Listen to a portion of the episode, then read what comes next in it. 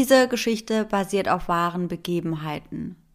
Die Namen und Ereignisse wurden leicht verändert, um den Schuldigen zu schützen. Dies ist die Geschichte meines Werdegangs zum Serienmörder. Wie jeder, der eine neue Fertigkeit erlernt, musste ich zu Beginn meiner Reise einiges ausprobieren und Fehler machen.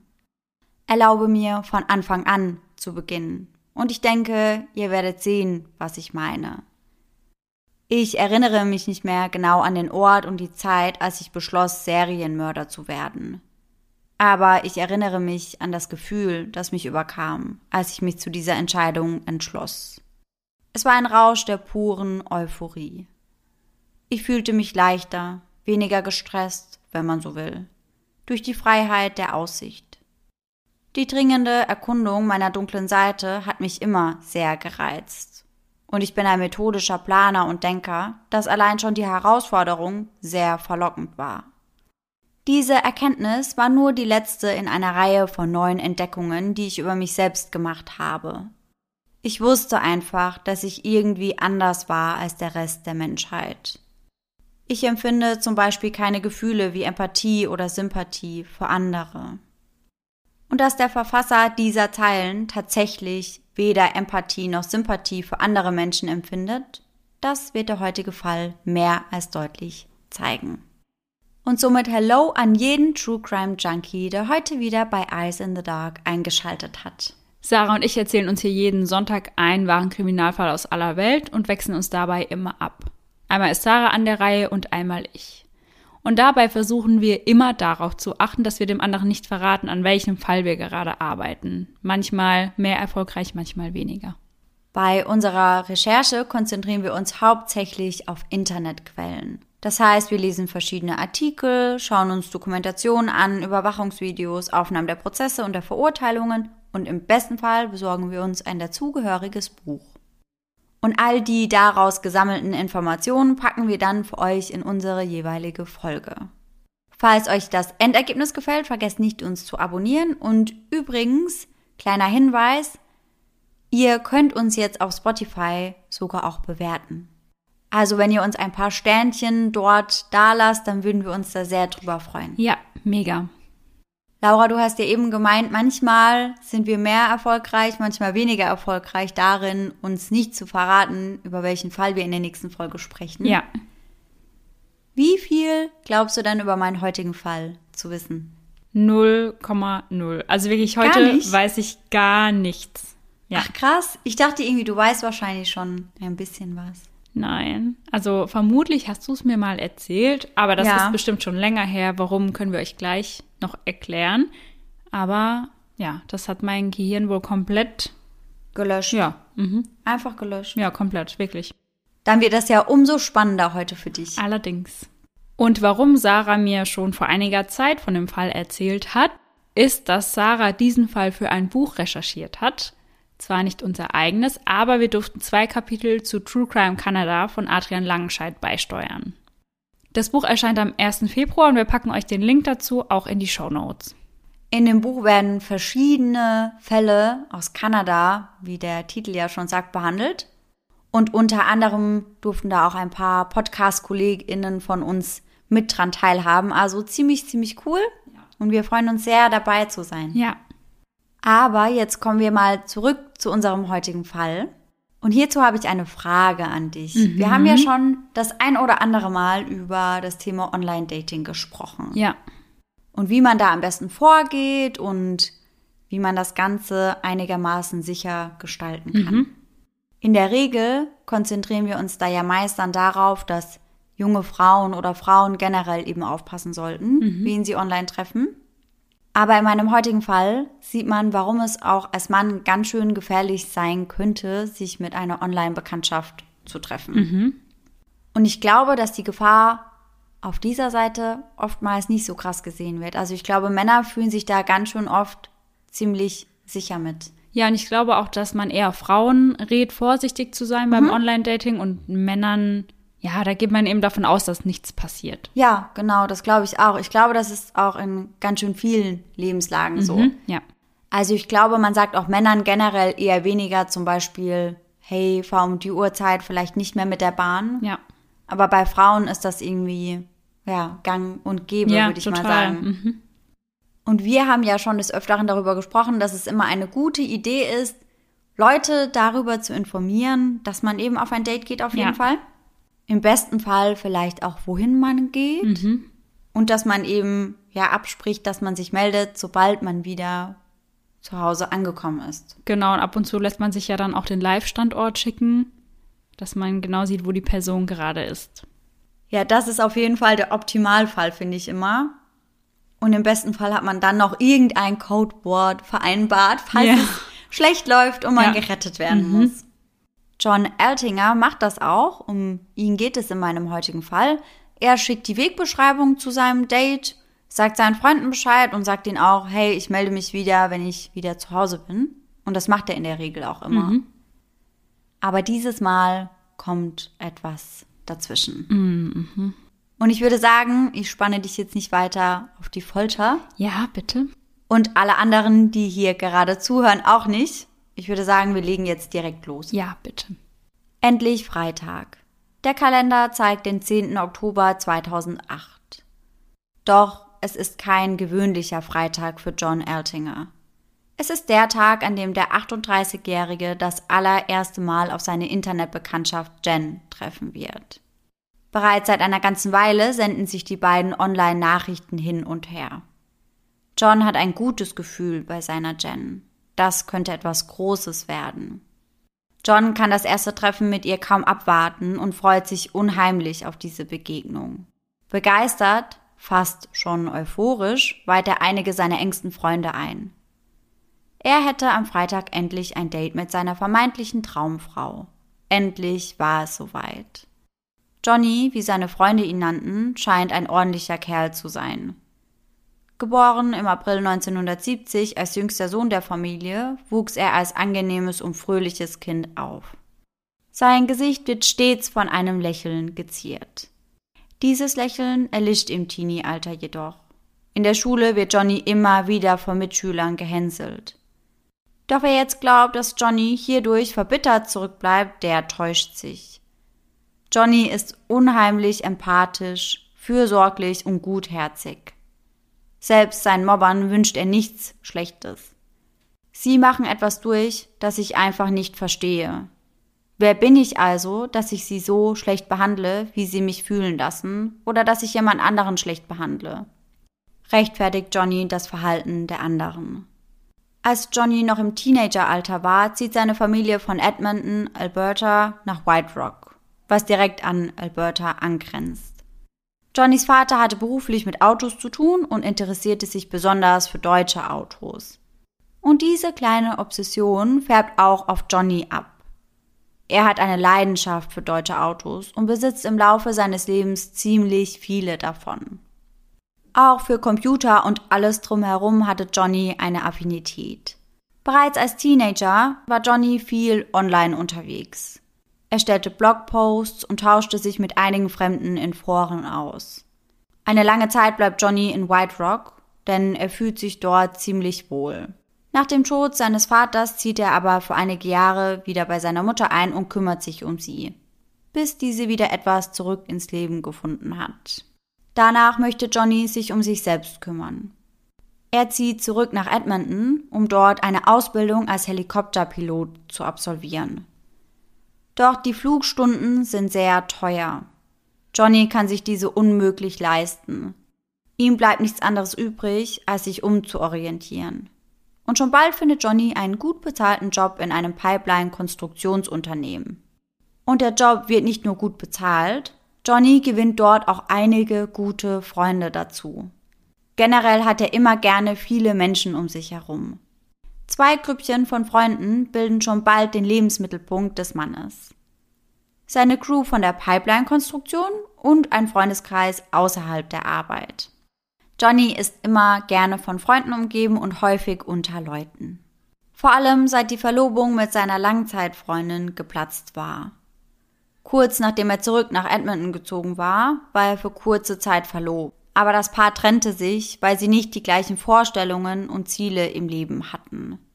Johnny wollte keine Kinder haben, aber seine Verlobte wollte das unbedingt. Es schien, als wären die beiden einfach nicht füreinander bestimmt. Und deswegen trennten sie sich. Eine sehr schwere Entscheidung für beide, denn alles andere in der Beziehung lief gut. Johnny war am Boden zerstört, litt unter einem gebrochenen Herzen. Nach der Trennung lenkt er sich daher mit Freunden ab.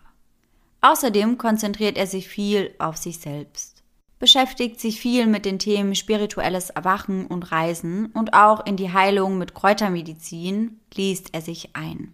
Ein weiterer Schritt, um aus seinem Loch wieder herauszukommen, war etwas, was sicherlich viele tun, wenn sie ein gebrochenes Herz haben. Johnny meldet sich auf einigen Online-Dating-Plattformen an. Und bereits kurz darauf lernt er seine Jen kennen und schon steht das erste Treffen bevor. Er wohnt nur einige Fahrminuten von dem vereinbarten Treffpunkt entfernt. Dennoch macht er sich an diesem Abend überpünktlich auf den Weg zu Jens Wohnung. Jen lebt im südlichen Teil von Edmonton, die Hauptstadt der kanadischen Provinz Alberta. Eine gute Gegend. Obwohl John seinen Freunden versichert hatte, nach dem Date von sich hören zu lassen, meldet er sich zunächst nicht.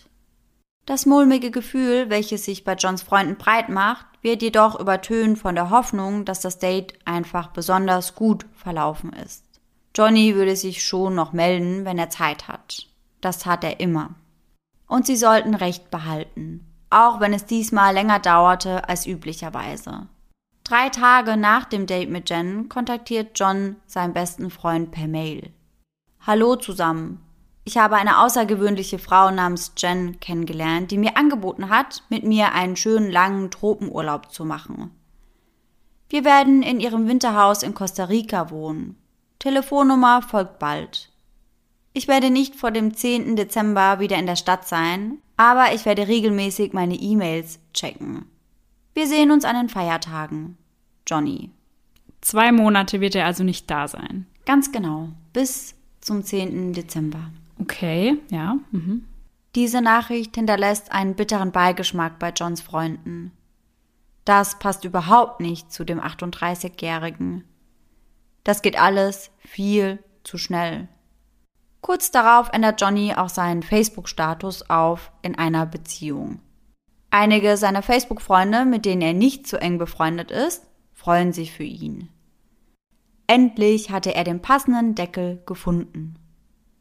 Aber seine engsten Freunde sind skeptisch, haben ein ungutes Gefühl.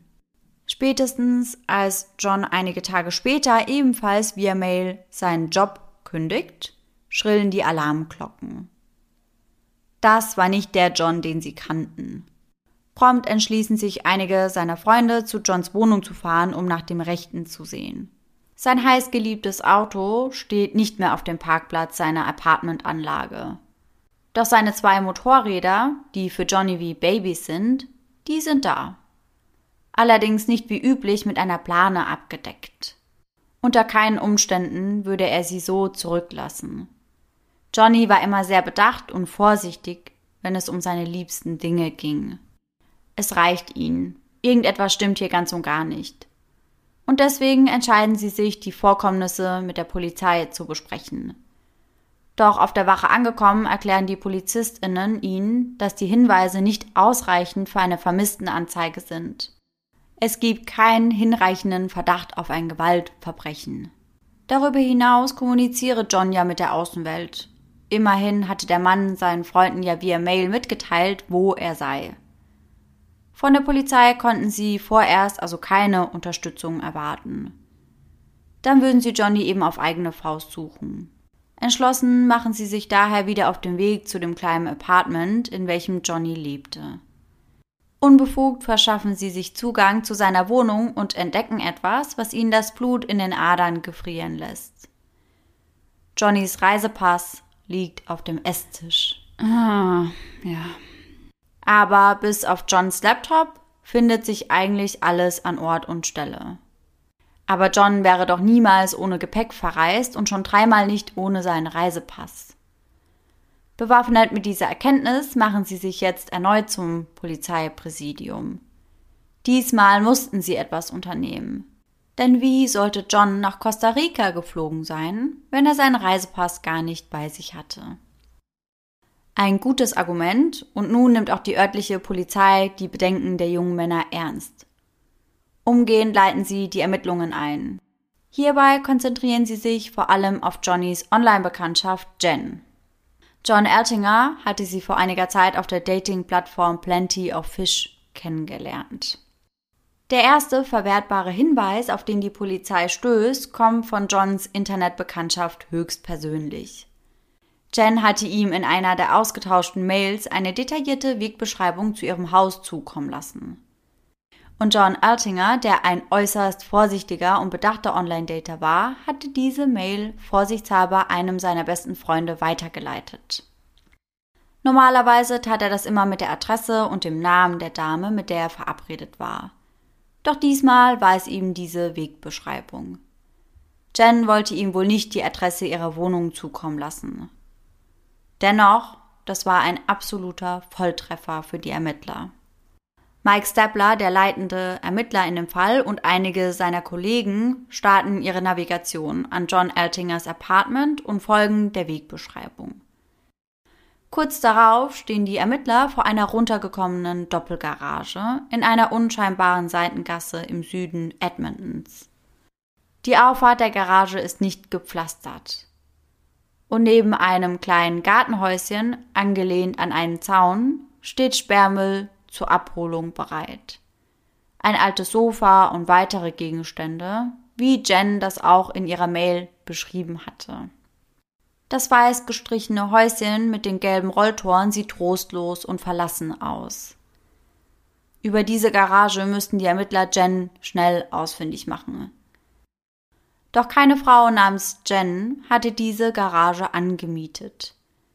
Stattdessen steht ein Mann namens Mark Twitchell in den Unterlagen. Ein lokaler Produzent und Filmemacher. Er nutzt die heruntergekommene Location überwiegend als Filmstudio. Doch selbst wenn sie Jen nicht ausfindig machen konnten, waren sie nun einen Schritt weiter. Vielleicht hatte Mark Twitchell etwas gesehen, vielleicht war ihm etwas aufgefallen. Im besten Fall würde er womöglich sogar eine Frau namens Jen kennen. Die Polizei kontaktiert Mark und dieser macht sich unverzüglich zu seiner Garage, um den Ermittlern Zutritt zu gewähren. Er ist ein unscheinbarer, großer Mann mit einer Vorliebe für Science-Fiction, Fantasy-Filme und gut gemachte Thriller. Ein kreativer Kopf, der in seiner Jugend den Traum hatte, ein erfolgreicher Filmproduzent zu werden. Wenn er nicht gerade an seiner Filmkarriere feilte, verbrachte er seine Freizeit mit seiner frisch angetrauten Frau und der gemeinsamen Tochter, welche noch nicht einmal ein Jahr alt war. An der freistehenden Doppelgarage angekommen, sticht Mark sofort ein Vorhängeschloss ins Auge. Das hatte er dort nicht angebracht. Beim Betreten der Garage fallen ihm weitere Unstimmigkeiten auf. Mehrere Gegenstände waren nicht mehr an ihrem ursprünglichen Platz darunter eine Rolle Klebeband, mehrere Müllsäcke, Papiertücher und ein Mülleimer. Mark und seine Crew hatten einige Tage zuvor ein von ihm geschriebenes Drehbuch in der Doppelgarage verfilmt. Ein achtminütiger Krimi namens House of Cards, inspiriert durch die Fernsehserie Dexter. Eine amerikanische Krimiserie, in welcher die Hauptfigur einen Serienmörder namens Dexter Morgan darstellt der beim Miami Metro Police Department als Forensiker in der Blutspurenanalyse arbeitet. Ah, okay. Er ist Spezialist dafür, aus den vorgefundenen Blutspuren den Tathergang zu rekonstruieren. In seiner Freizeit übt er Selbstjustiz aus. Laura, hast du Dexter schon mal gesehen? Nein, nie. Eigentlich entspricht das komplett meinem Genre. Ja, total. Aber ich glaube, ich habe einfach zu viele Serien, die ich noch schauen muss. Ja, verstehe ich. Aber ich erkläre dir jetzt mal kurz und knapp, worum es geht. Ja. Wie gesagt, Dexter arbeitet bei der Polizei, genau wie sein Vater und seine Schwester. Dexter ist seit seiner Kindheit traumatisiert, empfindet keinerlei Emotionen und hat den unstillbaren Drang zu töten. Diese psychische Störung zwingt ihn dazu, ein Doppelleben zu führen. Dabei folgt Dexter einem Code, dem ihn sein Vater beigebracht hat. Eines Tages erkannte dieser nämlich in seinem adoptierten Sohn die Veranlagung zum Soziopathen. Doch aus Liebe schafft er es nicht, seinen Sohn einfach in eine geschlossene Psychiatrie einliefern zu lassen. Stattdessen versucht er, die Veranlagung seines Sohnes in eine für die Gesellschaft nützliche Bahn zu lenken. Als Polizist kennt er viele Fälle, in denen er von der Schuld gewisser Verdächtiger überzeugt ist. Doch wie es manchmal so ist, sind der Polizei ja manchmal die Hände gebunden und oder Fehler in den Ermittlungen führen eben dazu, dass vermeintliche Straftäter ihrer gerechten Strafe entkommen. Eine scheinbar ziemlich blutige Serie mit einer Prise schwarzen Humor. Ich muss sagen, so von der Beschreibung her finde ich, klingt die Serie eigentlich ganz nice. Ja, total. Also müsste man sich vielleicht mal mit auf die Liste schreiben. Ja, können wir in unserem Kurzarbeitsurlaub mal reinschauen. Ja, voll gerne. Mhm. Leute, wenn jemand von euch schon mal Dexter geschaut hat, lasst uns mal wissen, ob sich das lohnt. Ja, unbedingt. Zurück zu unserem Fall. Da sich die Dreharbeiten des Kurzfilms bis in die späten Abendstunden gezogen hatten, entschied Mark, sich erst einige Tage später zur Garage zurückzukehren. Laut seinen eigenen Angaben beseitigte er das Chaos, welches sie während des Drehs veranstaltet hatten. Und zwar am 2. Oktoberwochenende. Danach war er nur noch einmal dort, um neu besorgte Putzutensilien abzuladen. Ansonsten würde er nichts wissen. Eine Frau namens Jen würde er auch nicht kennen. Auf die Ermittler wirken Marks Reaktionen sehr glaubwürdig. Und auch während sich die Ermittler in der Garage umschauen, fällt ihnen neben diversen Filmutensilien und einigen Kunstblutrückständen vom Dreh nichts Verdächtiges auf. Trotzdem nehmen sie Mark mit auf die Wache, um seine Zeugenaussage schriftlich festzuhalten. Im Zuge dessen fragen sie Mark, wer neben ihm noch einen Zugang zu der Garage habe. Nur zwei seiner engeren Freunde hätten einen Schlüssel für die Garage. Doch auch diese kennen keine Frau mit dem Namen Jen. Langsam fragen sich die Ermittler, ob John Eltinger vielleicht doch verreist war. Doch eine Überprüfung der Flugaufzeichnungen der letzten Tage beweist das Gegenteil. John Eltinger hatte das Land unmöglich mit einem Flieger verlassen. Die Ermittler tappen nach wie vor im Dunkeln. Der Mann konnte sich doch nicht einfach in Luft aufgelöst haben. Der einzige Anhaltspunkt, der den Ermittlern bleibt, ist die Wegbeschreibung zu Mark Twitches Garage. Da Mark sich zuvor sehr kooperativ gezeigt hatte, stellt die Polizei erneut den Kontakt zu dem Filmproduzenten her. Wie erwartet ist Mark mit einer erneuten Durchsuchung seiner Garage einverstanden und händigt den Ermittlern die Schlüssel aus. Wenn es nach Mark geht, können die Ermittler Abstriche nehmen und alles beschlagnahmen, was für ihre Ermittlungen relevant sein könnte. Diese Gelegenheit nutzt der junge Mann außerdem, um mit den Ermittlern einige Details zu teilen, die er bei seiner ersten Befragung als belanglos eingestuft hatte die im Nachhinein betrachtet jedoch wichtig sein könnten. Mark erzählt unter anderem, dass es in den letzten Tagen, neben dem fremden Vorhängeschloss, zu weiteren merkwürdigen Geschehnissen gekommen war. Hör zu, ich will ehrlich zu euch sein, beginnt Mark die Konversation. Je mehr ich über die Dinge nachdenke, seit ich euch das letzte Mal gesehen habe, wie das mit dem Vorhängeschloss, desto klarer wird mir, dass es Situationen in meinem Leben gibt, die passiert sind und die ich nicht wirklich miteinander in Verbindung gebracht habe. Aber das Ganze macht mir langsam ein bisschen Angst. Unter anderem wurden beispielsweise bei einem Einbruch in sein Auto diverse persönliche Gegenstände entwendet. Außerdem hatten er und seine Frau Jess den Verdacht, dass sich während einer Thanksgiving-Party bei ihren Eltern eine fremde Person in ihrem Haus aufgehalten haben musste. Denn als sie von der Party zurückkam, war die Haustüre nicht mehr verschlossen.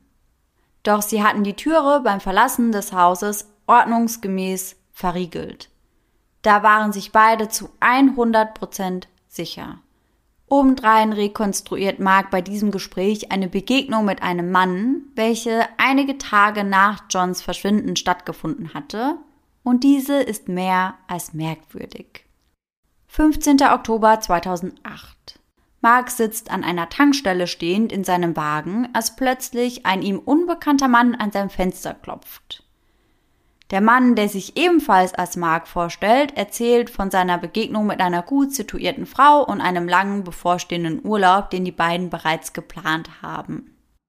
Da seine neue Bekanntschaft ihm nach dem Urlaub ein neues Auto kaufen wolle, würde er seinen alten Wagen gerne schnellstmöglich verkaufen.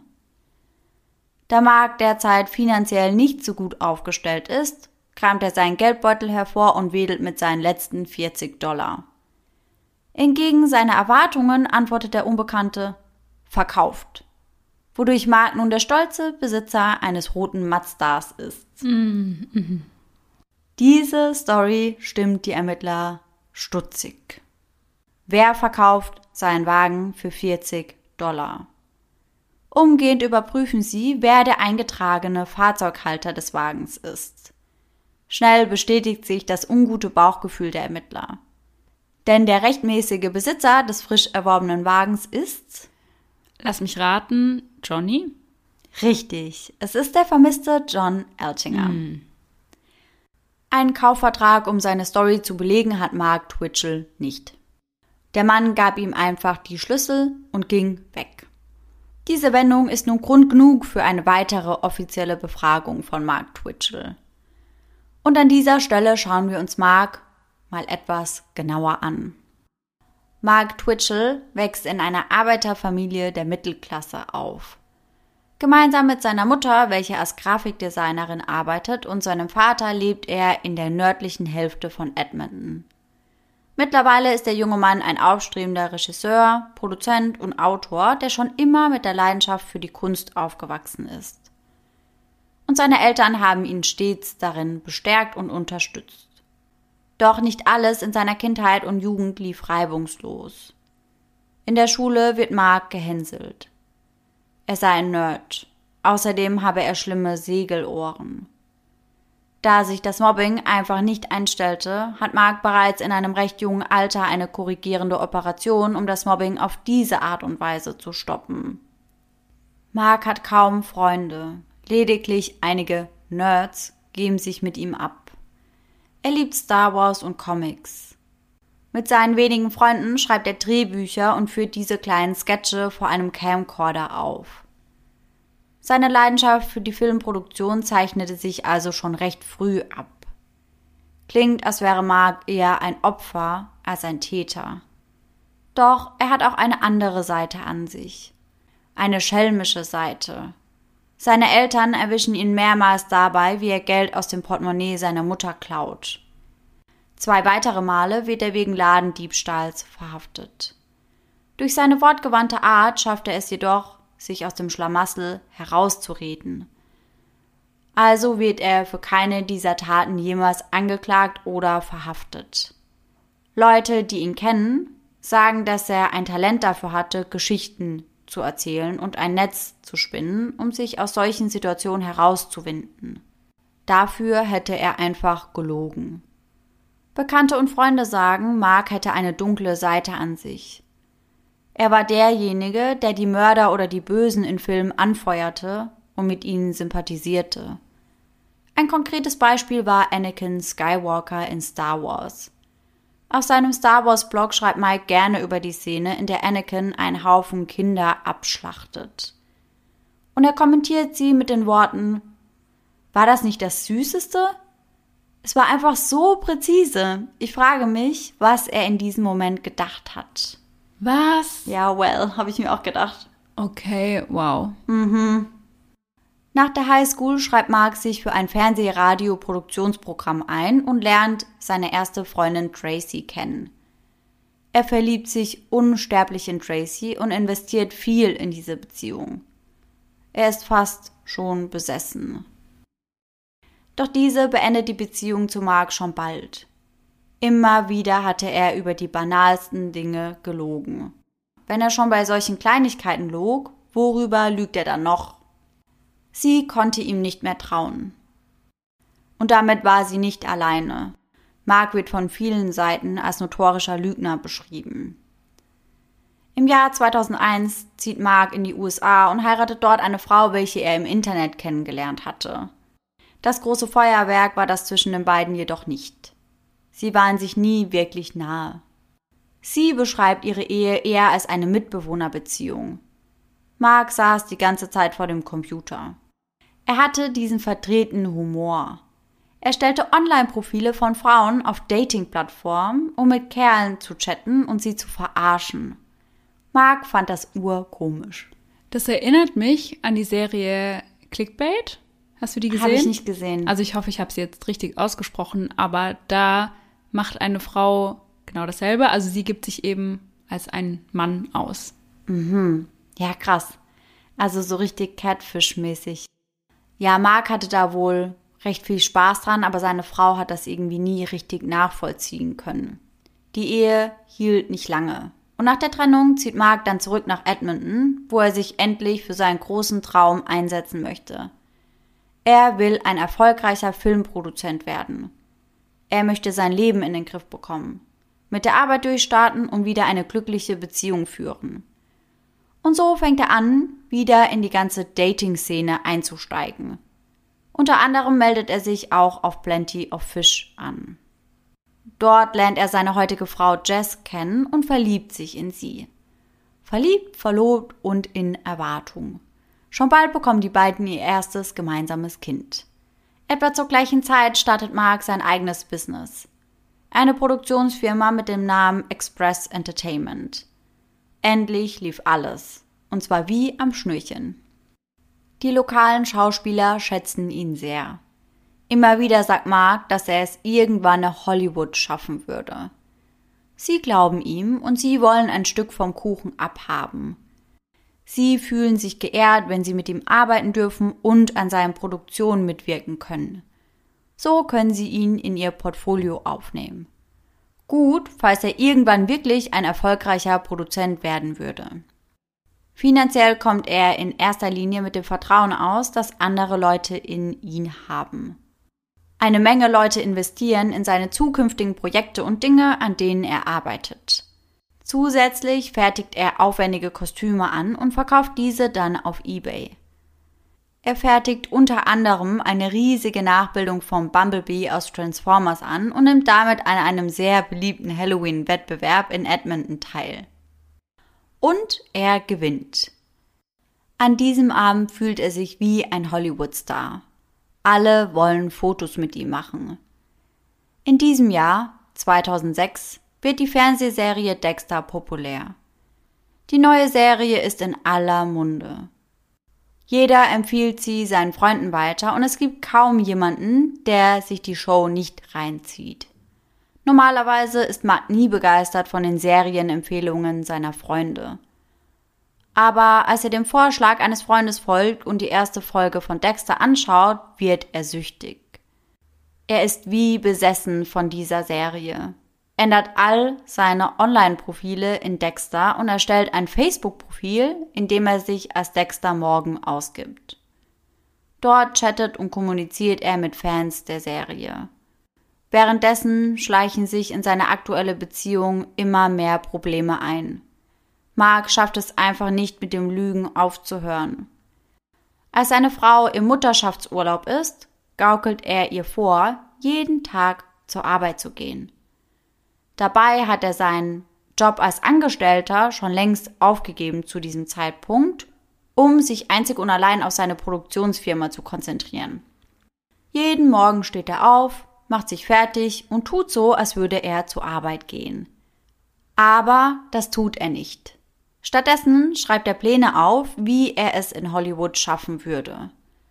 Auch als die beiden beschließen, ein Haus zu kaufen, hält er es nicht für nötig, seine Frau darüber zu informieren, dass er derzeit keinen festen Job hat. Um an den Kredit für das Haus zu kommen, trickst Mark wie so oft rum. Und ist damit auch noch erfolgreich. Kurz darauf mietet er die Doppelgarage in der kleinen Gasse in Edmonton an, wo er dann den 8-Minuten-Krimi House of Cards drehen möchte. In dem Drehbuch geht es um einen Mann, der seine Frau belügt. Der Killer der Geschichte hat den Auftrag, Menschen zu töten, die ihre Ehepartner belügen oder betrügen. Ganz im Stil von Dexter also. Mark heuert ein paar Schauspieler für diese Szene an, die sich bereit erklären, umsonst zu arbeiten. Sie haben die Hoffnung, dass dieser kleine Film viel Aufmerksamkeit erregen wird. Sie bekämen eine Menge Investoren und könnten einen großen Film drehen. Alec Baldwin und Jeff Goldblums werden darin mitspielen, sagt Mark. Die Dreharbeiten beginnen am 27. September und das Opfer in diesem Film wird von einem Typen, der sich im Internet als Frau ausgibt, in eine Garage gelockt. Als er dort ankommt, ist die Garage fast leer. Nur ein kleines, unheimliches Ölfass steht in der Ecke, ein Metallstuhl und ein Tisch.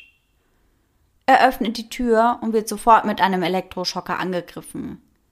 Er wird bewusstlos geschlagen und dann auf diesen Stuhl gesetzt und an Hand- und Fußgelenken mit Klebeband gefesselt. Als er wieder zu sich kommt, sieht er einen Mann vor sich, der eine Kapuze und eine Hockeymaske trägt, die allerdings nur die Hälfte seines Gesichts bedeckt. Der untere Teil ist abgeschnitten. Die Maske ist schwarz und mit einem goldenen Streifen darauf. Der Killer sagt zu dem Mann auf dem Stuhl, wir werden jetzt ein kleines Spiel spielen. Wir werden dir eine Frage stellen und wenn du sie nicht richtig beantwortest, werde ich anfangen, Körperteile abzuschneiden. Der Mann auf dem Stuhl ist sehr kooperativ. Rückt die PIN für sein Bankkonto, alle Passwörter für seine Konten wie E-Mail, Online-Dating-Plattform und seinen Computer raus. Doch der Kurzfilm endet dennoch mit dem Tod des Opfers. Der Killer entledigt sich seiner mit einem Messer und einem Fleischerbeil. Ein blutiger Dreh. Daher waren die Blutrückstände in der Garage auf den ersten Blick auch nicht wirklich verdächtig. Alles passt zusammen. Doch diese merkwürdige Begegnung mit dem fremden Mann, der Mark Johns Wagen verkauft haben soll, lässt die Ermittler stutzig werden. Sie wollen mehr erfahren über diesen Vorfall. Wie sah der Mann, der eben den Mazda verkauft hatte, denn aus? Etwa 1,80 Meter groß, Mitte 20, normale Statur und mit einer Tätowierung am Hals, die ein keltisches Kreuz zeigt. Das passt definitiv nicht zu John Altinger. Wer war dieser Mann? Um das herauszufinden, lassen Sie Mark eine schriftliche Zeugenaussage tätigen. In dieser Aussage schreibt er, dass derjenige, der am 8. Oktober in sein Auto eingebrochen war, möglicherweise genug persönliche Informationen über ihn gesammelt hatte, um zu wissen, dass er diese Doppelgarage hatte. Er hat das Gefühl, verfolgt und reingelegt worden zu sein. Die Ermittler gehen diese Aussage nun mit ihm durch, um die letzten Fragen zu klären. Es ist ein sehr lockeres Gespräch. Mark spricht über seine Frau und seine acht Monate alte Tochter, seine Projekte und über vieles mehr. Die Polizisten lassen ihn reden, ohne ihn zu unterbrechen. Und dann bemerken sie, dass sich einige Details in seiner Aussage verändern. Mehr und mehr verstrickt er sich in Widersprüche. Nach einiger Zeit legt der Ermittler eine kurze Pause ein, um abzuchecken, was im Hintergrund vor sich geht. Eine neugierige Nachbarin hat sich an die Polizei gewandt und berichtet, dass sie Mark entweder am 14. oder am 15. Oktober bei seiner Doppelgarage gesehen hatte. Dort hätte er das Vorhängeschloss an der Garage ausgetauscht. Doch Mark meinte doch, dass das gar nicht sein Vorhängeschloss sei und dass er seit dem 10. Oktober nicht mehr in seiner Garage war. Mit diesen neuen Informationen stürmt Mike Stapler wieder in den Befragungsraum und sagt, Hören Sie. Ich habe Ihnen in den letzten sechs Stunden zugehört, wie Sie über sich selbst geredet haben. Und ich habe keinen Zweifel daran, dass Sie zu 100 Prozent etwas mit dem Verschwinden von John Eltinger zu tun haben. Warum? fragt Mark ungläubig. Ich weiß nicht warum und inwieweit Sie involviert sind, aber Sie wissen so viel mehr, als Sie sagen. Und dann bittet Mark um einen Anwalt. Und an diesem Punkt müssen sie Mark gehen lassen, da es keine Beweise oder Anhaltspunkte gibt, womit sie ihn festhalten können. Mit einem Ich habe ein Auge auf dich, Kumpel, und der Information, dass sie Marks Wagen konfiszieren und eine groß angelegte Durchsuchung seines Hauses und seiner angemieteten Garage anordern, entlassen sie Mark Twitchell. Bei der Durchsuchung legen sie den Fokus auf alle elektronischen Geräte. Marks Computer, seine Kameras, externe Festplatten und sein Filmmaterial. getrieben von der Vermutung, dass John auf einem der Videos zu sehen sein könnte. Doch Fehlanzeige. Auf den Aufnahmen ist nichts Verdächtiges zu sehen. Doch bei der Durchsuchung seines Autos ziehen einige handgeschriebene Notizzettel die Aufmerksamkeit der Ermittler auf sich. Auf einem der Zettel ist eine ausführliche Wegbeschreibung zu zwei verschiedenen Orten notiert. Eine führt zu dem Haus von Marks erster festen Freundin Tracy. Die andere Wegbeschreibung führt sie zu dem Gebäudekomplex, in welchem John Altinger lebte. Doch das ist nicht alles. Zwischen etlichen kleinen Notizzetteln und Gerümpel stoßen die Ermittler auf ein blutiges Jagdmesser. Obendrein entdecken sie im Kofferraum des Wagens einen großen Fleck, der aussieht wie getrocknetes Blut. Außerdem finden sie eine schwarze Eishockeymaske, welche scheinbar von Blutsprenkeln übersät ist. Die Ermittler folgen nun der Wegbeschreibung hin zu Tracys Wohnung. Dort angekommen sprechen sie mit ihr und fragen sie, wann sie Mark das letzte Mal gesehen hätte. Am 10. Oktober. Sie wären zusammen im Kino gewesen. Doch dieses vermeintliche Alibi schreckt die Ermittler nicht ab. Denn sie stoßen auf mehr und mehr Hinweise, die gegen Mark Twitches Unschuld sprechen. Auf seinem Laptop finden sie ein verstecktes Dokument, das vorübergehend gelöscht wurde. Dieses Dokument sieht aus wie ein Skript das wie ein Tagebuchbekenntnis geschrieben ist und den Dateinamen SK Confessions trägt. Die Ermittler trauen ihren Augen nicht, als sie das vorübergehend gelöschte Dokument wiederherstellen und Schritt für Schritt durchgehen. Eingeleitet wird in das 42 Seiten umfassende Dokument mit dem Absatz, mit dem ich in diese Folge gestartet bin. Ah, okay. Mhm. SK Confessions bedeutet also Serial Killer Confessions. Ah, oh mein Gott. Mhm. Oh, ja, wow. Weiter heißt es, dass Serienmörder eine von der Natur ausgewählte Gruppe von Menschen sind und dass es im Grunde ihr Schicksal ist und sie keine andere Wahl haben. Ah ja, ganz genau. Der Verfasser schreibt, dass der Plan ursprünglich darin bestand, betrügende Ehepartner ins Visier zu nehmen. Ein guter Grund, diese zu töten. Aber diese Entscheidung hat sich dahingehend verschoben, dass er alleinstehende Männer ins Visier nehmen würde. Männer, die keine Frau oder Kinder haben oder jemanden, der ihr fehlen, sofort bemerken würde. Er würde sich auf einer Online-Dating-Website als Frau ausgeben und die Zielperson so dann in eine Garage locken.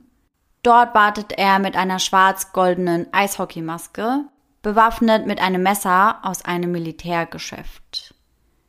Die Falle war aufgestellt, und nun war es an der Zeit, den Köder auszuwerfen. Mein Tötungsraum war perfekt vorbereitet. Die Plastikplanen um meinen Tisch herum waren mit Klebeband befestigt. Steht wortwörtlich in dem Dokument. War das wirklich nur ein Skript für einen Film? Oder war das etwa ein schriftliches Geständnis? Doch bereits nach einigen Seiten stockte dem leitenden Ermittler Mike Stapler der Atem. Laut dem Skript ist das Opfer entkommen. Das könnte der Durchbruch in dem Fall sein. Sie mussten diesen Unbekannten, Zielperson Nummer eins, ausfindig machen. Bereits einige Stunden später steht Mike Stapler vor einem Dutzend Journalisten und Pressesprechern und hält die bei Mark Twitchell gefundene Eishockeymaske in die Kamera. Die schwarze Eishockeymaske mit dem goldenen Streifen. Der gesuchte Unbekannte musste diese Maske ja wiedererkennen. Denn laut Skript trug der Täter diese bei dem Angriff. Das musste sich eingebrannt haben. Und tatsächlich, als Jill Tetreau gedankenlos durch seine Facebook-Startseite scrollt, stößt er auf einen Artikel, in dem diese schwarz-goldene Hockeymaske abgebildet ist. Er erstarrt. Doch er weiß genau, was zu tun ist. Er meldet sich umgehend bei der Polizei und noch am gleichen Tag begibt er sich zu einem Interview auf die örtliche Polizeiwache und schildert seine Begegnung mit dem Mann mit der Hockeymaske. Zeitsprung. Es ist der 3. Oktober 2008. Jill folgt der Wegbeschreibung zu einer Doppelgarage in Edmonton. Dort sollte er auf seine Internetbekanntschaft China treffen, mit welcher er bereits seit einigen Tagen über die Dating-Plattform Plenty of Fish chattete. Geplant sind ein gemeinsames Dinner und ein anschließender Kinobesuch. Jill soll sie abholen. Aber anstatt ihm ihre Adresse zu geben, sendet sie ihm eine detaillierte Wegbeschreibung, welche zu einer Doppelgarage führt. Wie vereinbart krabbelt er dort angekommen durch den kleinen Schlitz des Tors hindurch, um in die Garage zu gelangen. Wenige Sekunden nach dem Eintreten leuchtet ein blaues, flackerndes Licht auf. Kurz darauf spürt Jill dann, wie ihn jemand von hinten packt und mit einem Elektroschocker auf ihn losgeht. Ein Moment blanker Panik. Jill dreht sich um und sieht sich einem Mann mit einer schwarz-goldenen Hockeymaske gegenüber. In diesem Moment wird ihm klar, dass dies kein Rendezvous war. Der maskierte Mann zückt eine Pistole, befiehlt Jill, sich auf den Boden zu knien und klebt ihm die Augen zu. Jill fleht um sein Leben. Der Mann könne alles von ihm haben, was er möchte. Der Mann mit der Maske sagt, wenn er kooperiere, sei das nur ein Raubüberfall und er werde ihn gehen lassen. Aber dann hört Jill ein Geräusch, das so klingt, als würde der Mann seinen Gürtel öffnen. Und in diesem Moment denkt er, dass er ihn vergewaltigen wird. Und dass er ihn danach wahrscheinlich nicht mehr gehen lassen wird.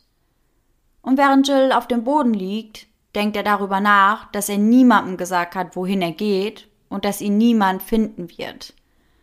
Und dann wird ihm klar, wenn ich schon sterben muss, dann lieber auf meine Art als auf seine. Fest entschlossen, nicht kampflos aufzugeben, steht er auf, reißt das Klebeband von seinen Augen und greift nach der Waffe des Angreifers. Und augenblicklich wird ihm bewusst, dass diese aus Plastik ist. Seine Chance. Ein heftiger Kampf bricht aus, welchen Jill zu seinen Gunsten nutzt.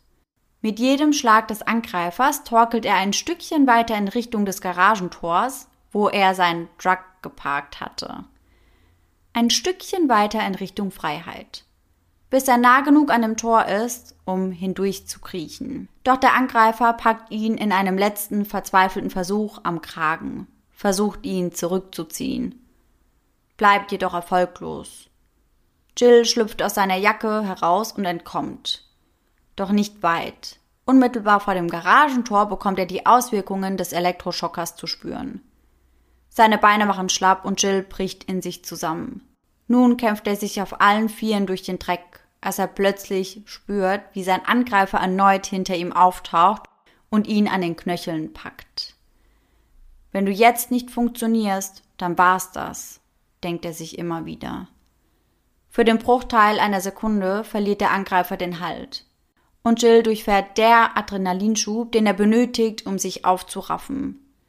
Blitzschnell steht er auf und rennt auf den kleinen Gehweg, welcher ihn zuvor zu der Garage geführt hatte. Doch er bricht erneut zusammen. Direkt vor den Füßen eines jungen Pärchens. Vermutlich seine Rettung. Das junge Paar traut seinen Augen kaum, als es den maskierten Mann dicht hinter Jill entdeckt. Dieser ruft Kumpel, komm zurück. War diese Show etwa Teil eines ausgeklügelten Raubüberfalls?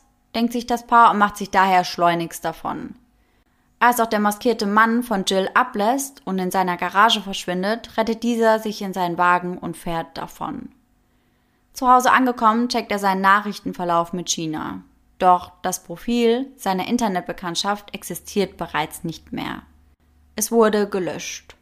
Aus Scham auf einen solchen Trick reingefallen zu sein, entscheidet er sich zu schweigen. Bis heute. Während Jill von seiner Erfahrung mit dem maskierten Mann berichtet, können die Ermittler nur den Kopf schütteln. Denn was Jill Tetro ihnen schweißgebadet berichtet, deckt sich Wort für Wort mit dem Manuskript, welches sie auf Mark Twitches Laptop entdeckt hatten. Das kann kein Zufall sein. Doch ein Beweis stellt das auch nicht dar. Jill Chateau hatte das Gesicht seines Angreifers ja niemals gesehen und kann ihn daher auch nicht identifizieren. Und Mark Twitchell beharrt darauf, dass das Manuskript lediglich ein fiktives Drehbuch für einen seiner Thriller sei. Doch obwohl die Ermittler sich inzwischen sicher sind, dass Mark der Angreifer ist, bleibt er auf freiem Fuß. Die bisher gesammelten Indizien reichen für eine Anklage nicht aus.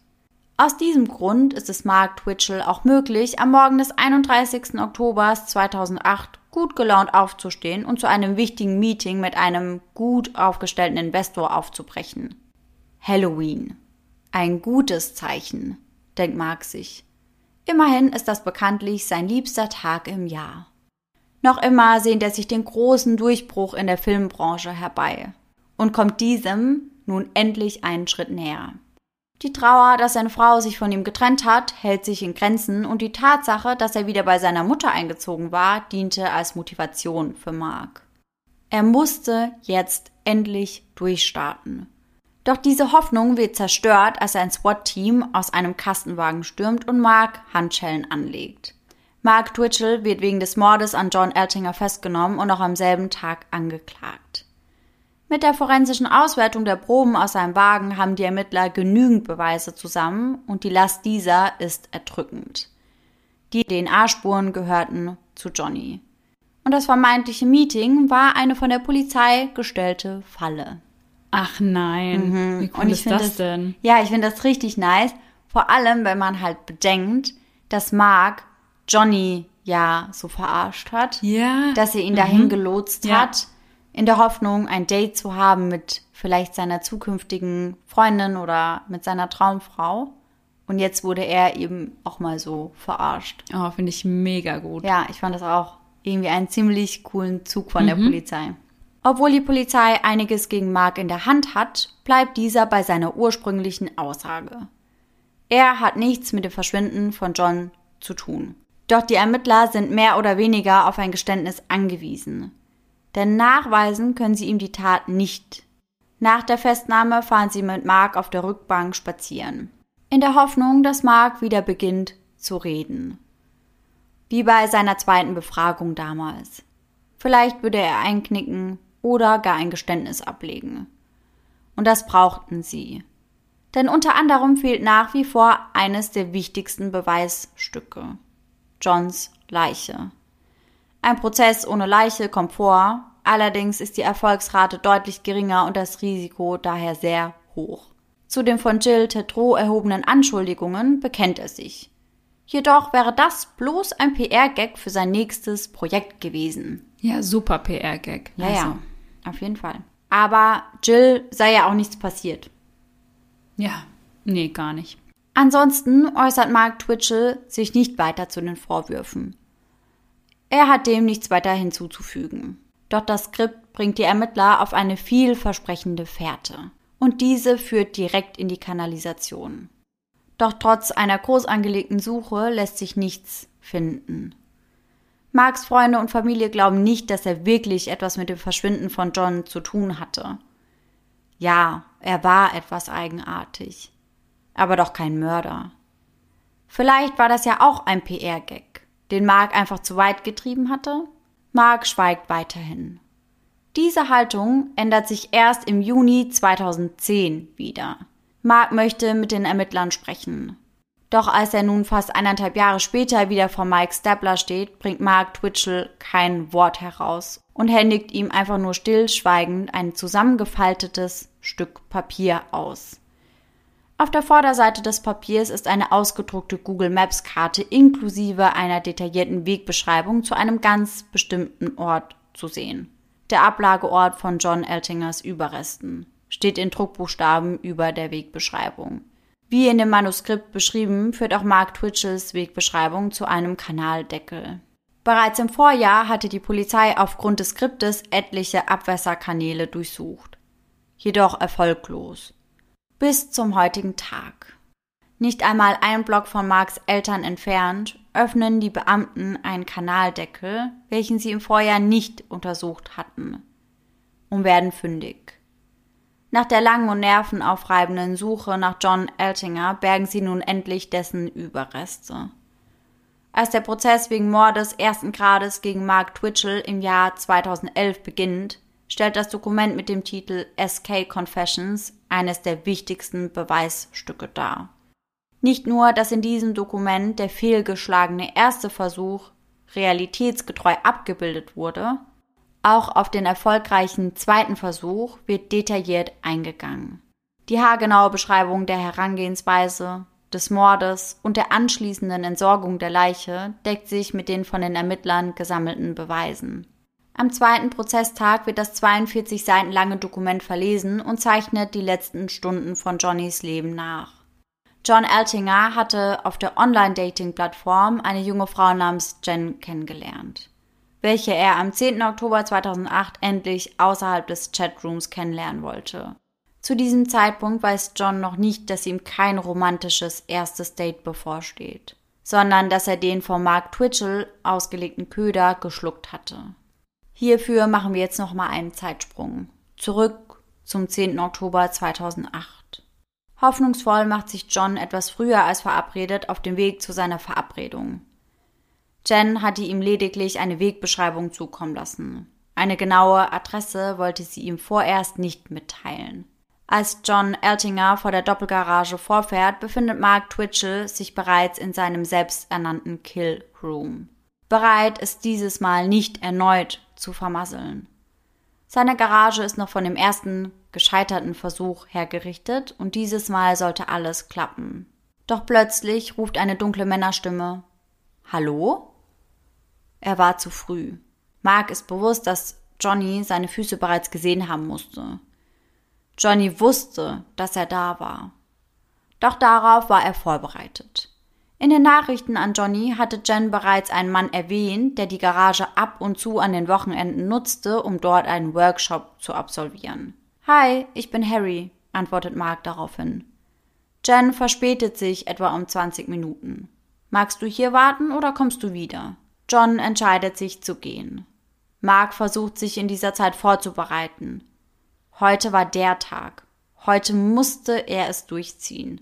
Doch auch als Johnny gute 20 Minuten später erneut vor der Garage vorfährt, ist Mark nicht bereit. Das verfrühte Erscheinen von Johnny hatte ihn völlig aus dem Konzept gebracht. John entscheidet sich, ein zweites Mal zu gehen. Dieses Mal nach Hause. Dort angekommen setzt er sich an seinen Schreibtisch und öffnet die Dating-Plattform Plenty of Fish. Er hadert etwas mit sich, überwindet sich letztendlich aber dennoch, eine Nachricht an Jen zu verfassen. Kurz darauf leuchtet eine Antwort von Jen auf und nur einige Minuten später befindet sich John wieder in seinem roten Mazda auf dem Weg zu seiner Internetbekanntschaft. Nichts ahnt, dass Mark in seiner Garage wartete, bereit, das Überraschungsmoment auszunutzen. Als er erneut unter dem Garagentor durchkriecht, sagt er zu Harry, ich schätze, ich bin einfach ein Freund des Leidens. Du hast ja keine Ahnung, erwidert Mark und schlägt ihn mit einer Eisenstange nieder. Immer wieder schlägt er auf ihn ein. Nun gibt es kein Zurück mehr. Ein Kampf um Leben und Tod beginnt. Nun muss er dem Ganzen ein Ende setzen, denkt sich Mark und zückt jenes Jagdmesser, welches die Ermittler später in seinem Wagen sicherstellen. Johnnys verschandelten Körper lässt er neben den ursprünglich dafür gedachten Plastikplan ausbluten. Nun muss er die Leiche loswerden. Eins nach dem anderen. Zuerst schneidet er Johns Hose auf und schmeißt sie in das große Stahlfass, welches er extra dafür besorgt hatte. Darauf folgt Johns Oberteil. Nachdem er John weitestgehend entkleidet hat, beginnt er dessen Körper sorgfältig zu zerschneiden. Seine Auswahl an Werkzeugen hatte er bewusst für diesen Moment zusammengestellt. In seinem Skript geht er ganz genau darauf ein, welches Messer er für welches Körperteil verwendet.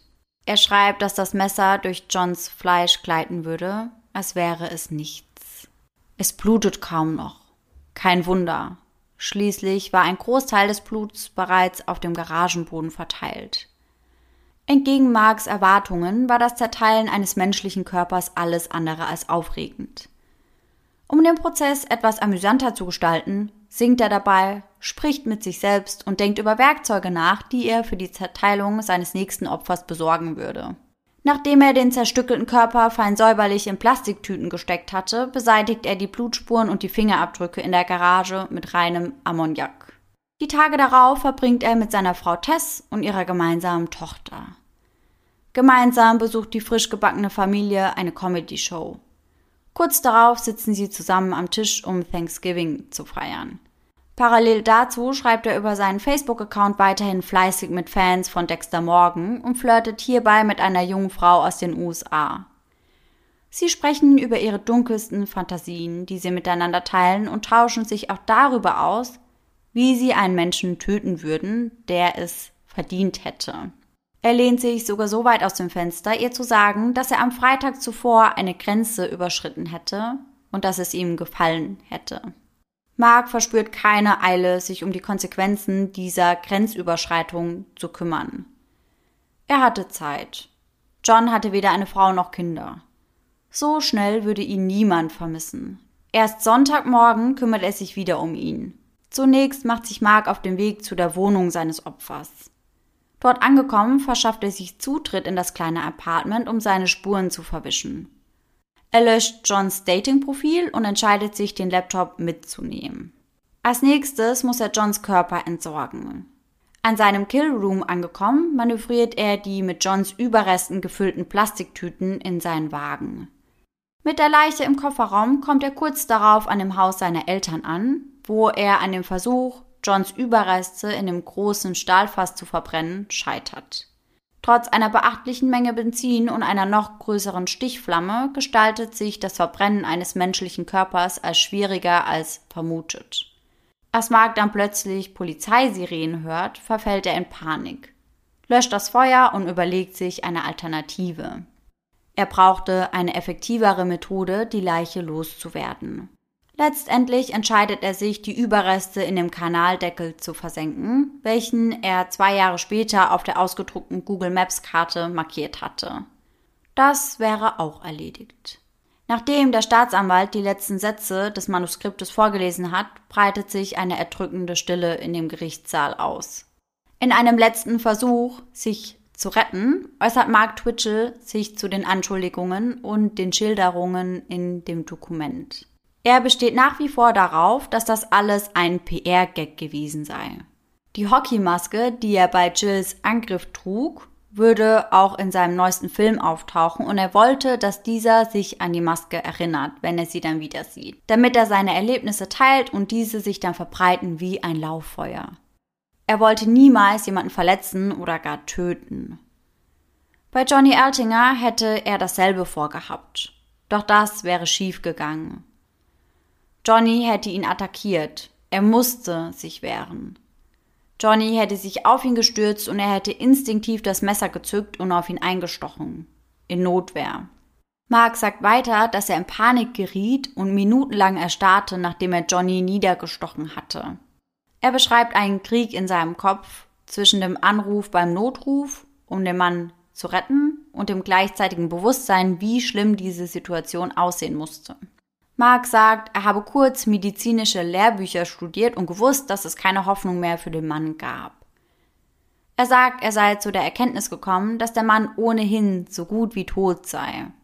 Daher habe er seine Emotionen heruntergefahren, um mit der grausamen Aufgabe fertig zu werden, die nun wohl oder übel vor ihm lag. Das von ihm geschriebene SK Confessions Dokument würde zwar auf dieser Begegnung beruhen, wäre jedoch ausgeschmückt und nachträglich verändert worden. Die Darstellung des Prozesses, den er unternahm, um die Leiche zu zerstückeln und zu entsorgen, sei jedoch realitätsgetreu. Auch dass er in den Tagen nach dem Mord in Johnnys Wohnung eingebrochen war, um Beweise zu vernichten, würde der Wahrheit entsprechen. Den Behauptungen, dass die eigentliche Intention dahinter ein PR-Gag darstellen sollte, welcher schief ging, glaubt die anwesende Jury nicht. Zu grauenvoll und zu makaber waren die in dem Manuskript niedergeschriebenen Schilderungen. Doch neben dem schriftlich festgehaltenen Tathergang legt die Staatsanwaltschaft weitere schwerwiegende Beweise vor, welche gegen Mark Twitchell sprechen. Die in Marks Wagen gefundenen Blutrückstände stammen, wie gesagt, nachweislich von John Altinger. Das Jagdmesser, welches in Marks Wagen gefunden wurde, weist ebenfalls DNA-Spuren von Johnny auf, womit es mit hoher Wahrscheinlichkeit die Mordwaffe darstellt. Forensiker konnten mit Hilfe des Blutidentifizierungsmittels Luminol eine große Blutlache unter Schwarzlicht sichtbar machen, welche zuvor in Marks angemieteter Garage entfernt worden war. Im Laufe des Prozesses blitzt wiederholt das vermutete Motiv des jungen Filmproduzenten hervor. Marks obsessives Interesse an der Fernsehserie Dexter. Die verschiedenen abonnierten Fanseiten und das eigens angelegte Facebook-Profil verdeutlichen Marks persönliche Identifikation mit der Hauptfigur Dexter Morgan. Dies veranlasst mehrere Journalisten und Nachrichtensprecher dazu, Mark Twitchell als den Dexter-Killer zu bezeichnen. Am 12. April 2011 wird Mark Twitchell, aka der Dexter Killer, des Mordes ersten Grades an John Eltinger schuldig befunden und zu lebenslanger Haft verurteilt. Die Möglichkeit auf Bewährung erhält er erst nach frühestens 25 Jahren, was bedeutet, dass Mark Twitchell erst ab 2036 einen Antrag auf vorzeitige Entlassung stellen kann. Derzeit sitzt Mark seine Haftstrafe in einer Strafvollzugsanstalt in Saskatchewan, Kanada, ab und vertreibt sich dort die Zeit mit seinem selbst erworbenen Fernseher.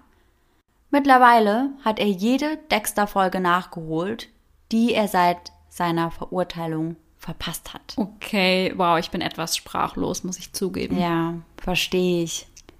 Als Mark zum ersten Mal genannt wurde, da habe ich zu dir auch in der Aufnahmepause gesagt, ich weiß gerade gar nicht, was ich denken soll, ob er etwas damit zu tun hat oder ob er wirklich ja da so zufällig reingeraten ist und jemand nur seine Garage genutzt hat. Ja. Tja, das konnten wir ja letztendlich dann doch recht eindeutig klären. Ja, total. Und ich finde es wirklich heftig, ja, wie wenig Empathie er zu haben scheint, wie du das am Anfang ja schon gesagt hast.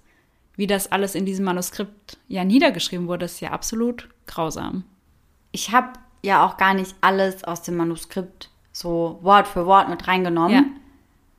Ich habe mir das runtergeladen, also ich habe das komplette Manuskript gelesen und ich muss echt sagen, ich fand das richtig, richtig krass. Also man merkt da einfach auch richtig, dass Mark irgendwie total gestört ist. Also er schreibt dann zum Beispiel auch teilweise darüber, dass er sich dann über Johnny aufregt, weil er halt eben neben den Plastikplan ausblutet mhm. und halt nicht auf dem Plan. Also wow.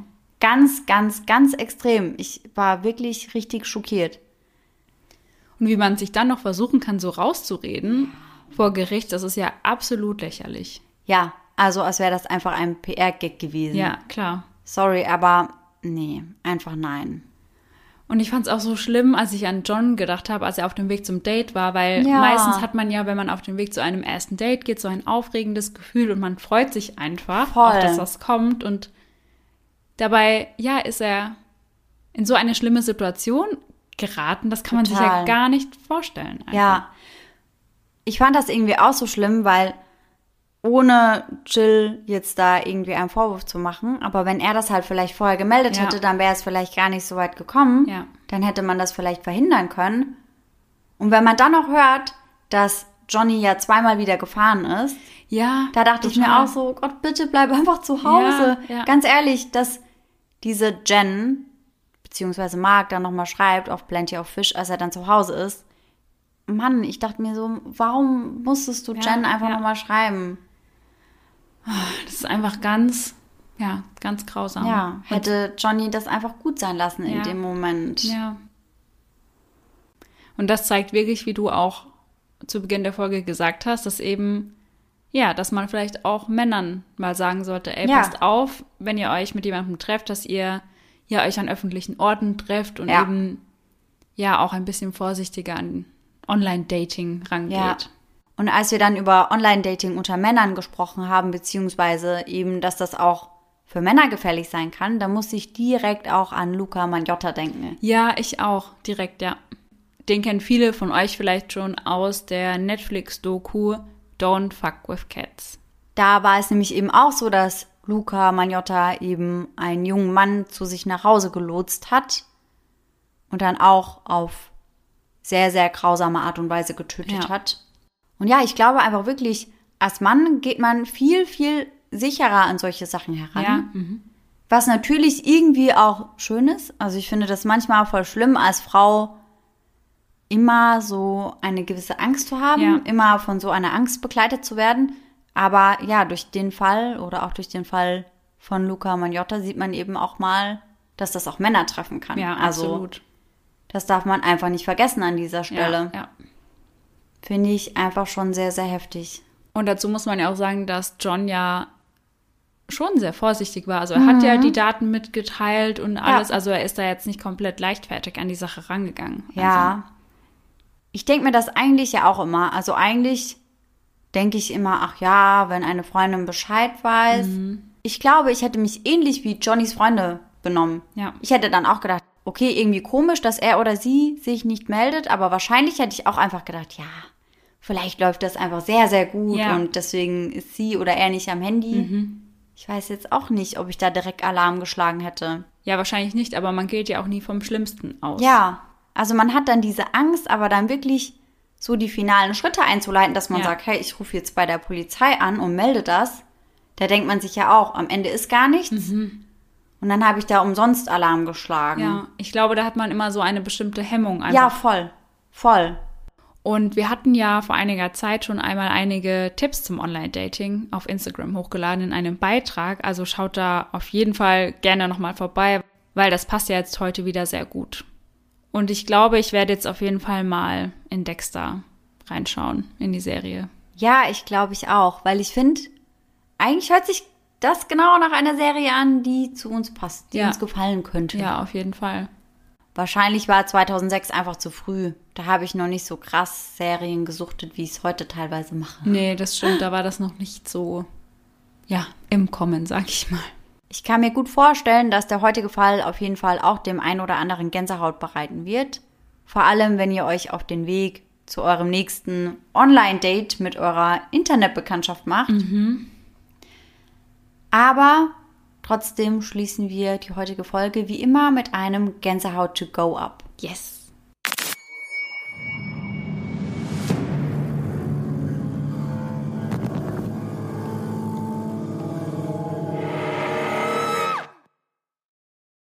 Der heutige Gänsehaut to go Moment stammt von Cosi. Hallo liebe Laura und liebe Sarah. Ich hätte hier einen Gänsehaut to go Moment für euch. Ich war feiern und kam irgendwann mitten in der Nacht heim. Ich bin dann für einen Mitternachtssnack in die Küche. Ich stehe gerne mal fünf Minuten vor dem Kühlschrank und überlege, was ich essen soll. Irgendwann hörte ich Flattergeräusche direkt an meinem Ohr, was sich sehr ekelhaft anhörte. Ich dachte, in der Küche fliegt ein Vogel herum. Ich bin sowieso schon schreckhaft und in der Nacht natürlich ganz besonders. Das Flattergeräusch wurde immer lauter. Dieses Geräusch war so unangenehm und machte mir solche Angst, dass ich ohne Essen in mein Zimmer gerannt bin. Keine fünf Minuten später knallte es heftig bei uns in der Küche. Neugierig war ich überhaupt nicht. Ich hatte einfach Angst, dass irgendetwas Totes in der Küche liegt. Ich wachte durch ein lautes Oh nein, was ist hier passiert? auf. Ich rannte in die Küche zu meinen Eltern und sah, wie die Decke über Nacht runtergekommen ist. Ich muss dazu sagen, es war nicht besonders heiß oder kalt und wir hatten eine Holzdecke. Und Holz quillt auf bei hoher Temperatur. Keine Ahnung, warum die Decke heruntergekommen ist. Ich hatte richtig Glück. Wäre ich fünf Minuten länger in der Küche gewesen, wäre ich erschlagen worden. Wäre dieses Flattergeräusch nicht gewesen. Nein. Also hungrig ins Bett zu gehen, hat sich in diesem Fall gelohnt. Ja, das auf jeden Fall. Krass. Ich finde, das voll wie so eine Geschichte von X-Factor oder so. Ja, und ich musste direkt an den Mottenmann denken, wegen Flattergeräusch. Mhm, ich auch. Und der kündigt doch immer schreckliche Ereignisse Oh an. mein Gott, stimmt. Das würde eins zu eins passen. Oh mein Gott, ja. Ja. Das könnte wirklich sein. Ja. Tja, da hat die Cosi wohl einen Besuch vom Mottenmann bekommen. Ja, das können nicht viele von sich behaupten, würde ich mal sagen. Eieiei. Aber also ich glaube, ich hätte da auch richtig Angst bekommen. Ja. Vor allem, wenn ich halt gar nicht zuordnen kann, woher es kommt. Ja. Also alle fliegenden Tiere finde ich eh so ein bisschen unheimlich. Ja, ich auch. Also ich mag das einfach nicht so. Weil ich das Gefühl habe, die sind oft so unberechenbar. Ja. So unkontrolliert. Und deswegen wäre ich dann wahrscheinlich auch direkt wieder zurück ins Schlafzimmer geflüchtet. Ja, total. Und man kennt das ja wirklich, wenn man dann so ein paar Minuten vorm Kühlschrank steht Ja, ja. Und so denkt, was könnte ich essen? Und oft stehe ich auch davor und sehe ja ganz genau, da ist nichts drin, was ich essen will. Und ich Und schaue wenn dann aber so steht. lange rein und habe die Hoffnung, dass doch gleich was drin ist, was Vielleicht ich gerne essen auf. möchte. Ja, und dann Ja. so 20 Minuten später ist man so, oh, ich gehe vielleicht nochmal zum Kühlschrank. Ich Ja. schaue vielleicht nochmal. Ja, und dann ist leider immer noch nichts Essbares drin. Frechheit. Schade. Frechheit. Ja. Ja, aber krasse Story auf jeden Ja. Fall. Da hattest du auf jeden Fall mindestens einen oder zwei Schutzengel und vielleicht auch den Mottenmann. Ja, allerdings. Und dann hoffen wir natürlich, dass ihr alle nächsten Sonntag wieder mit dabei seid und bis dahin schöne Träume. Bis dann. Tschüss. Tschüssi. Okay, ready? I'm really ready. Na, nicht. Endlich Freitag. Heute ist Freitag. Ja, oh mein Gott, stimmt. Aber nicht der 10. Oktober. Auch nicht 2008. Zum Glück. Zwei Grüppchen von Freunden bilden schon bald den Le Lebensmittelpunkt. Lebens. Weißt du, was ich mir letztens auch gedacht habe, habe ich so gelesen, die meisten Ehepartner lernen sich auf der Arbeit kennen und ich war so, okay, ich werde wohl Oh, Sarah irgendwann heiraten. Ist echt so, ganz ehrlich. Ach, manchmal wäre es wahrscheinlich einfacher. Obwohl wir hatten wahrscheinlich auch die gleichen Haushaltsdiskussionen, wie wir schon mal festgestellt haben. Ist halt immer- wirklich so. Das sind doch die Eltern, die so lachen. So kann es doch nicht sein. Haha, mein Kind ist von der Schaukel gefallen. Haha, witzig. Guck mal, ist auf dem Gesicht gelandet. So Oh, klingt das, das wäre ich wahrscheinlich. oh. Ja, müsst ihr jeden Tag eure Wohnung umräumen.